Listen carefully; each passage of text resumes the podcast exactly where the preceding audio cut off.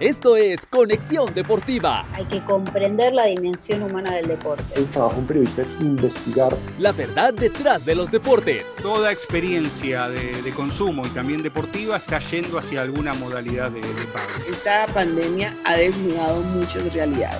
Conversaciones desde diferentes puntos de vista. No hay nada más riesgoso que ser muy parecido a otra oferta. En Colombia ser deportista es muy difícil. Conexión Deportiva. México es uno de los países con mayor crecimiento en la industria deportiva. Con el apoyo de la empresa privada, las telecomunicaciones, el gobierno y los deportistas han aportado mayores recursos para las diferentes disciplinas. Hoy tenemos un invitado que conoce a fondo la industria deportiva mexicana y está trabajando con su emprendimiento El Mister, donde nos cuenta historias sobre la actualidad deportiva de una manera innovadora.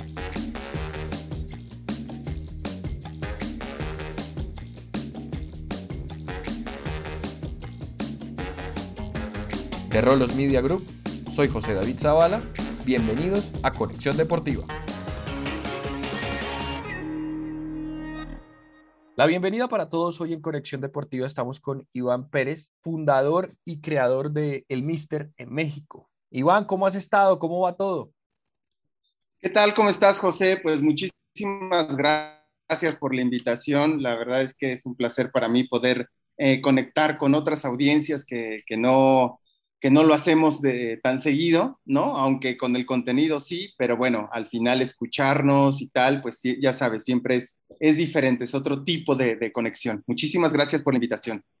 Qué bueno, Iván, me alegra mucho y esperamos poder volver a contar más sobre el Mister. Cuéntanos cómo inició el Mister y cómo ha sido ese crecimiento durante esta pandemia. Claro, pues mira, te platico, el Mister... Eh, empezó como un medio tradicional digital, es decir, un sitio web, como, como hay muchísimos. Eh, surge después de que yo estudio la maestría en la Universidad de Guadalajara de periodismo digital, parte de los procesos de, pues de titulación es justamente el, el, el tema de creación de un proyecto, es algo que yo ya tenía en mente.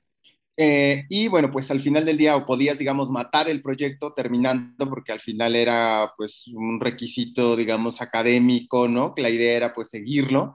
Y así, así fue, ¿no? Lo seguí como un sitio web. Eh, el Mister en septiembre del 2020 como un sitio web. Todo el, prácticamente todo el 2019 hasta el 2020, donde, bueno, Tú, tú, bien sabes que la colaboración en los proyectos es fundamental, el capital humano es determinante para, para poder seguir dando pasos. Eh, conecto con, con, alguien con el que estuve en, una beca de prensa y democracia eh, en, la en, la Universidad Iberoamericana que se llama Jair Toledo. Y él, pues mira, la verdad es que como muchas cosas salen de la casualidad, echando unas copas, me dijo, ¿por qué no hacemos un podcast? Que también este es otro de los procesos que, en un momento te contaré. Y, empezamos esta historia de el, el Mister con, con podcast también. Se llama el Mister Papers, que son historias, digamos, atípicas de, del deporte. Contamos, por ejemplo, la relación de este narcotraficante mexicano, la Barbie, con un equipo de fútbol americano contamos la historia de cómo se amañan los partidos en la Deep Web, etcétera, ¿no? Más o menos un poco para que, para que todos se den una idea, los que nos están escuchando, de qué tipo de contenido deportivo generamos en ese punto. Y eh, seguimos con el sitio web. Después nos dimos cuenta que era muy complicado competir en la misma liga de, los, de las páginas de Internet tradicionales. ¿Por qué? Porque como sabes, hay gigantes en América Latina, esta marca, esta AS, eh, en México está Medio Tiempo, eh, está eh, Record, eh, digamos en, el contexto de América Latina, por supuesto que está los Olé, es decir, entrar a esa liga era entrar a, competir por los clics. Para empezar, no teníamos el capital humano ni los recursos económicos para competir en esa liga, ¿no?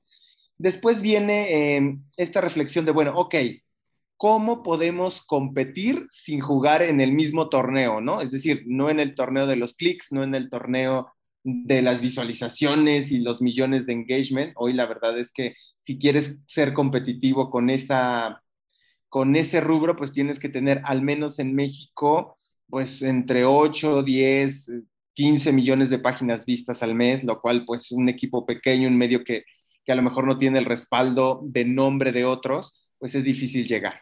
Eh, así es como, como decidimos, también gracias a que se une eh, Mauricio Cabrera, que él es eh, el creador de Storybaker, que es también hay un, una empresa que habla de medios, un medio de medios, digamos. se crea y se construye la estrategia de un newsletter. ¿Qué nos da el newsletter? Primero dijimos, ok, no vamos por los clics, pero vamos a generar comunidad. A nosotros los que nos interesa, y uno de los, nuestros slogans es la ley de Pareto, donde habla de que hay un 20% ¿no? que, que se diferencia de los demás. También creo que hay un 20% de la comunidad que quiere saber más allá del resultado, del meme, del, del rumor, que al final es un esquema que ha funcionado en deportes y que ahí está, pues, ¿no? O sea, no, no lo podemos tampoco negar, que ahí está y que, y que de alguna manera ha funcionado y así es como se ha manejado la industria. Pero nosotros tratamos de decir, ok, confiamos en nuestro contenido, creemos que es un contenido de valor, creemos que es un contenido diferenciado. Dijimos, ok, pues vamos a competir con esos grandes a partir de, eh, de otra plataforma. Y así es como nace este newsletter, que es en noviembre del año pasado nos hemos ido consolidando, ya vamos rumbo a los 10.000 suscriptores, eh, todos son comunidad fiel, tenemos más de entre, pues la verdad es que hemos tenido open rate increíbles, algunos de 60%, pero digamos que nuestra media está entre 35 y 40%, lo cual al menos en México es, estamos prácticamente duplicando la cifra de, de los open rate que son de 15%, nosotros tenemos una comunidad que nos lee, que nos sigue, que a lo mejor no va a tener los millones de clics, pero sí sabemos quién nos consume, cómo nos consume. Y, así dimos salto a otro producto que tenemos, que son los dossiers, que son los informes, que son, pues bueno, documentos como lo puede hacer una consultora como Deloitte, nosotros con nuestros, con nuestros datos, con nuestras em, métricas, con el acceso de información o convenios con algunas empresas, es como hemos ido dando. Y digamos, a grandes rasgos, José, es como así hemos ido evolucionando en el, en el Mister. Muy interesante el concepto que me nombras del trabajo y la evolución que ha tenido el Mister. Y cuéntanos más de esos informes. Me parece muy interesante poder conversarlo y que también la gente se pueda interesar de este tipo de cosas porque la data en el deporte es fundamental y obviamente en el fútbol, sacando el contexto de los otros deportes, pues también puede ser muy interesante. Pero en el fútbol actual, todo es con base a la data. Cuéntanos un poco más de esto. Mira, yo creo que antes de pasar a eso, creo que es súper importante decir cuál es nuestro perfil editorial. Nosotros tenemos un par de cosas. El podcast son como estas historias atípicas que ya te contaba, ¿no? Este, por ejemplo, de un, de un asaltabancos que, que estuvo en los 80 muy, muy famoso, en, perdón, antes, en los 70 en México. Eh, fue árbitro, ya eh, llanero, es decir, de ese tipo de historias un poco atípicas. Y después en los newsletters lo que tratamos es, ok, contar eh, lo que entendemos el deporte como, como un todo, es decir, el deporte no es solo lo que pasa en la cancha, el deporte es eh, economía, el deporte es negocios, el deporte es tecnología, el deporte es innovación, el deporte es, es dopaje, el deporte es política, es decir, buscamos contar las historias a partir de otros ángulos pero muy, sí, muy enfocado al tema de la data, al tema de los negocios, la tecnología, la innovación y temas sociales. Digamos que esos son nuestros, nuestros eh, directrices y a partir de ahí es como generamos em, eh, este contenido y, y hemos generado, insisto, algunos informes, ¿no? Donde, pues, por ejemplo, nosotros fuimos el, el medio que publicó un reporte del impacto del COVID-19 en la industria del deporte en México, con data, con cifras, ¿no? Entrevistando y tal. Pues lo que, hace un, lo que se hace en un ejercicio periodístico tradicional, tampoco es que estemos inventando el hilo negro. Recientemente hicimos un reporte de eh, los Juegos Olímpicos y social media y innovación, ¿qué es lo que hicimos? Pues sí, literal, buscar cuenta por cuenta con los atletas mexicanos, cuánto seguían, cómo crecían, etcétera tuvimos la oportunidad de, en el transcurso, que, ya estaba en el transcurso, hacer una, una alianza con Amplify, que es la medidora de, de, métricas digitales, ¿no? Que antes era, era Social Bakers, logramos tener ahí alguna data de ellos. Este, nos metimos a revisar federación por federación para buscar casos de innovación y qué estaban haciendo, es decir, de repente uno, que si el Barça, que si el París, que si el Madrid, que si la FIFA, ¿no? No, bueno, la verdad es que hay otras federaciones que están haciendo cosas eh, realmente novedosas, interesantes y que, y que vale la pena contar, ¿no? Hicimos, por ejemplo, un reporte también sobre la tercera división en México, ¿no? Que pareciera a simple vista, bueno, ¿te importa ese reporte? Pues contamos absolutamente todo, cuánto cuesta un equipo, cómo se maneja, qué se necesita, cuánto se paga, es decir, y hemos realizado otros más, ¿no? Uno de apuestas, hemos realizado, este, por ejemplo, un dossier que todo esto son de industria, pero hicimos uno reciente que entrevistamos a ocho escritores latinoamericanos previo a la Copa América. Eh, ahí hicimos como algo mucho más, más eh, narrativo, ¿no? Entrevistas con, con diferentes escritores. Yo creo que son documentos que nos ayudan a, a no solo a, a que nos conozcan, sino un posicionamiento de marca, generar prestigio. Eh, ahora estamos ya en un proceso de monetizar, vamos, a, vamos hacia allá, o sea, yo creo que eh, de noviembre a la fecha el medio se ha colocado bastante bien en términos de posicionamiento de marca, somos reconocidos, nos citan, nos, nos felicitan, nos, nos comparten, ¿no? Personalidades que al final del día, eh, pues te ayuda a que tu audiencia se incremente muy bueno y, esperamos seguir con ese crecimiento porque pues se nota que la evolución ha sido un punto importante y han trabajado para eso, no por el seguir el, camino de todos, sino evolucionar y, generar un impacto importante. Bueno, Iván, cuéntame cómo ha sido el trabajo con Forbes, cómo te involucraste con esta revista tan importante. Pues mira, eh, ya te, con ellos ya tengo desde el 2013, creo que llegan en 2012 a, a México como, pues digamos, compran la licencia, se hace toda la estructura. Yo, yo llego en 2013 a la revista. Eh, la verdad es que hoy, hoy hay un poco más de información en temas de negocio y deporte en México, pero antes no lo había, ¿no? Yo trabajé, fui editor eh, en jefe de deportes del periódico El Economista, es un periódico mexicano, eh, y bueno, pues ahí digamos, pues tuve todo el, conocimiento y el aprendizaje y el apoyo de muchas personas para lograr generar contenidos que no había en este país, ¿no? Que era el tema de finanzas, deportes, negocios, ¿no? Era, pues yo llegaba y cuando todo el mundo hablaba de, oye, este, pues no sé, ¿cuál es la alineación del próximo partido? Yo, pues mis preguntas eran, oye, platícame un poco cómo gestionas a tu equipo, ¿no? O sea, de repente sí se me quedaban viendo raro, o algún directivo, pues todo el mundo le preguntaba iba a ser tal jugador y mi pregunta era si les convenía económicamente endeudarse contratando a este futbolista, ¿no? Entonces, eh, fue evolucionando mi discurso, eh, también la narrativa en cómo le contaba las historias y no solo yo, pues el equipo donde estaba, hasta que, bueno, pues eh, en, en, Forbes tuve la posibilidad de que, de que alguien que me conocía, pues me, me, invita a participar y de ahí hasta, hasta ahora, la verdad es que también hemos hecho eh, nosotros somos los creadores del ranking de, equipos más valiosos en América Latina, algo que no existía y que, nosotros empezamos a sacar.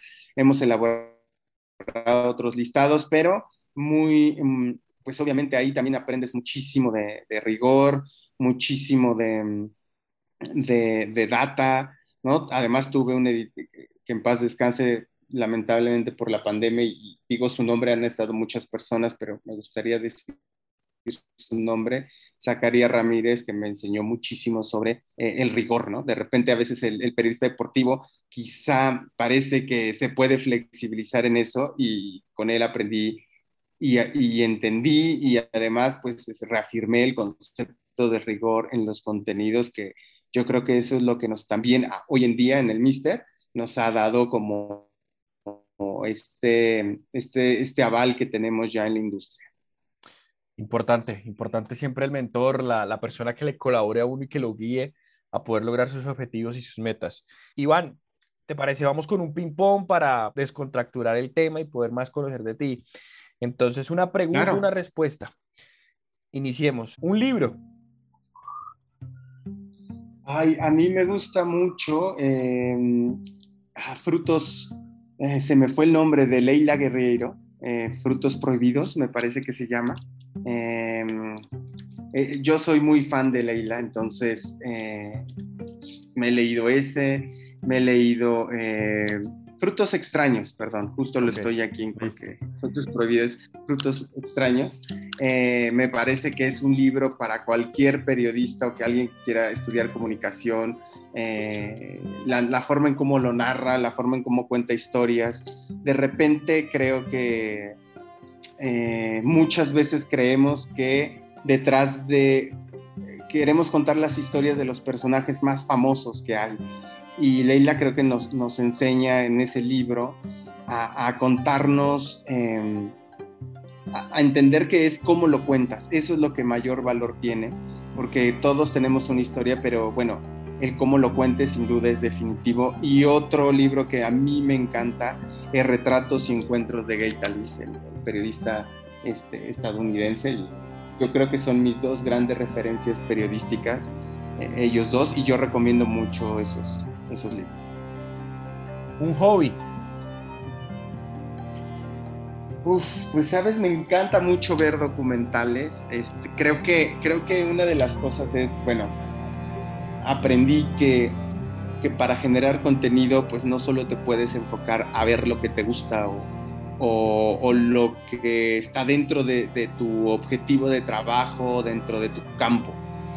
Creo que un periodista, un generador de contenido, tiene la obligación, y lo digo entre comillas obligación en términos de que nadie te puede obligar a nada, pues, ¿no? Pero, pero a lo que voy es, creo que uno puede aprender de, de otros discursos, de otros generadores de contenido, de otras historias, de otros temas, para que tú los tropicalices. Pero si yo tengo que decir un hobby, sin duda los documentales este, y, y leer son como mis, mis, grandes hobbies.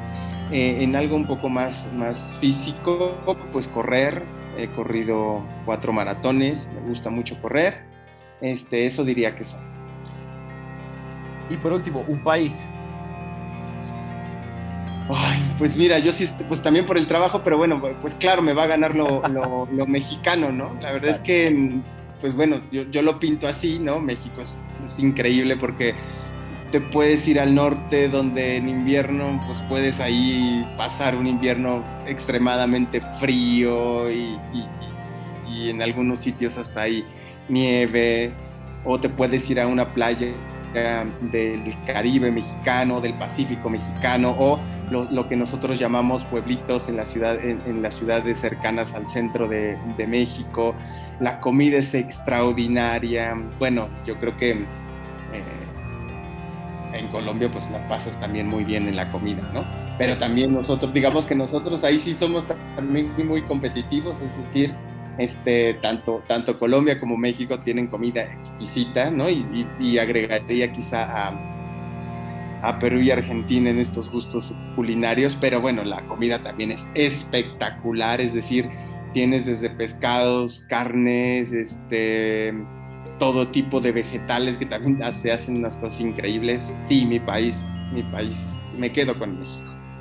Perfecto. Bueno, y hablando de México, vemos que el fútbol mexicano ha evolucionado, el deporte en México ha evolucionado con tema claro, con toda la situación. ¿Cómo ha sido esa evolución? Porque obviamente la, la globalización y el, y el estar cerca a Estados Unidos le ha generado un cambio positivo al país en este aspecto. Cuéntanos un poco más respecto a ello y la problemática que se ha generado también por el tema de, la pandemia misma. Pues mira, te, te, cuento. Creo que la evolución del fútbol mexicano como una industria es, es digamos, reciente, entre comillas, y, y, te lo contextualizo. En 2000, antes del Mundial del 2006, la verdad es que la Federación Mexicana de Fútbol no tenía conocimiento de cuánto valía como producto. Se daba ideas y tiraba precios para ver quién pescaba, ¿no? Y quién caía. Justino Compeán, presidente de la Federación Mexicana de Fútbol, en aquel entonces manda hacer, él, tiene, eh, pues él tuvo mucha experiencia en Televisa, hizo, estuvo en los festivales de, tan famosos en, América Latina, OTI, este, estuvo en, la organización del Mundial de, México 86, en empresas como Coca-Cola. Y entonces él tenía así otra, otra forma de ver el fútbol, no solo como deporte. O sea, él venía, él entendía que esto era un negocio, pero no tenía idea de qué tan, tan buen negocio podía ser. Entonces manda a hacer en Estados Unidos un estudio para, valora, para, para evaluar el, producto selección mexicana en el mercado de los Estados Unidos y en el mercado mexicano. Eh, a, partir de ahí me parece que hay un boom porque obviamente ese conocimiento lo transmite a los clubes y los, los, clubes empiezan a entender que se tienen que profesionalizar. Es decir, 2006 parece tan lejos, pero siendo honestos, no, es tan no, no, está tan lejos, ¿no?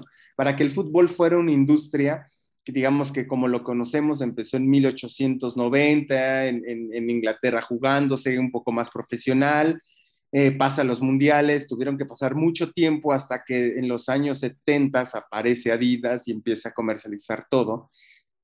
Pero, pero lo cierto es que pues, en, los en, mundiales de los 60, en los principios de los 70 se les pagaba a una selección no más de 100 mil dólares para que vistieran zapatos, ¿no? A todos. Eh, hoy, pues es increíble, o sea, hoy nadie te hace, o sea, llegas con un futbolista profesional y dices, digamos, de, de una liga eh, europea y dices, te doy 100 mil dólares, pues se, se, bota de risa, ¿no? Este, pues ya cobran más, ¿no? Entonces, lo que sucede en México fue eso, fue que eh, se hizo un estudio sobre a ver cuánto vale nuestro fútbol. Y a partir de ahí empieza a detonarse muchísimo.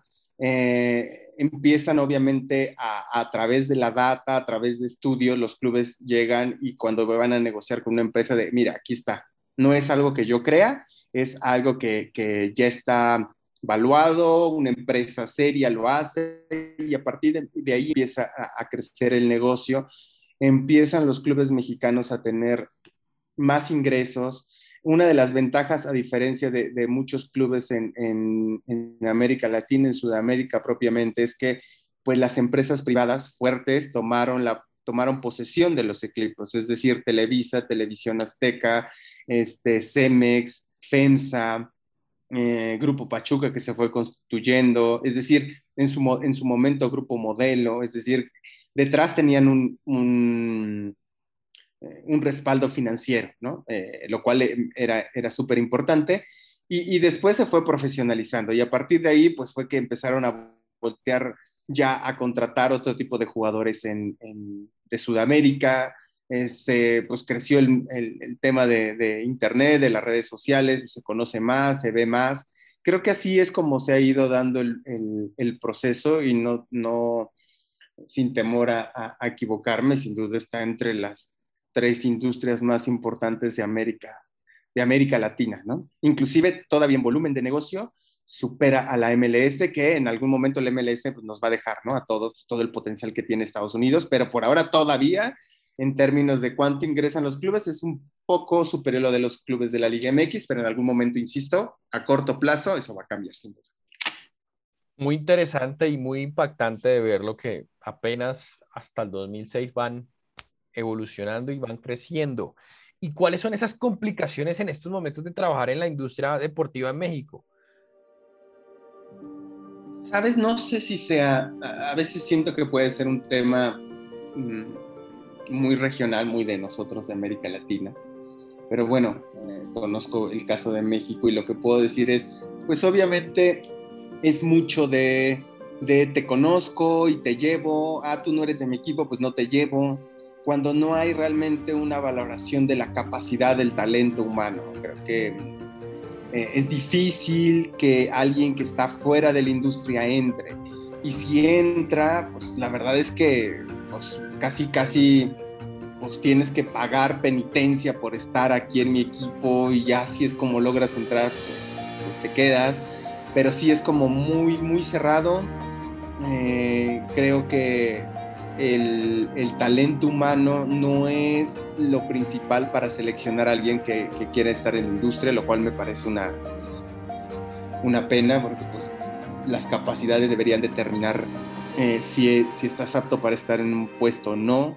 Eh, cada vez menos, pero yo te puedo decir que hace todavía cuatro o cinco años eh, era como muy difícil entrar, ¿no? Creo que ese obstáculo que, que no tiene que ver con las capacidades eh, de conocimiento o capacidades humanas o hasta físicas, pues importan y, y espero que pues eso se elimine, ¿no? Porque pues, la gente capaz, seguramente muchos conocemos y seguramente tú conocerás también en Colombia, José, a muchas personas que decidieron dedicarse a otra cosa y que eran muy talentosas, ¿no? Pero, pero bueno, lamentablemente a veces suele ser así.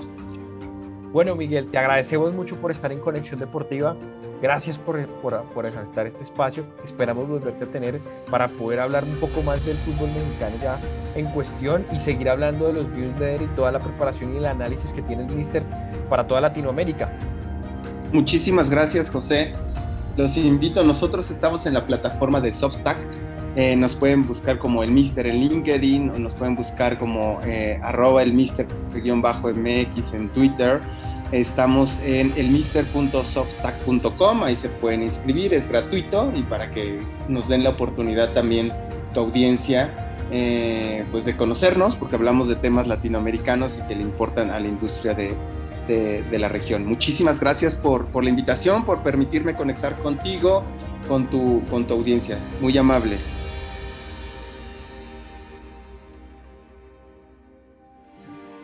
Este episodio es presentado por HomeFans, el Airbnb del turismo deportivo.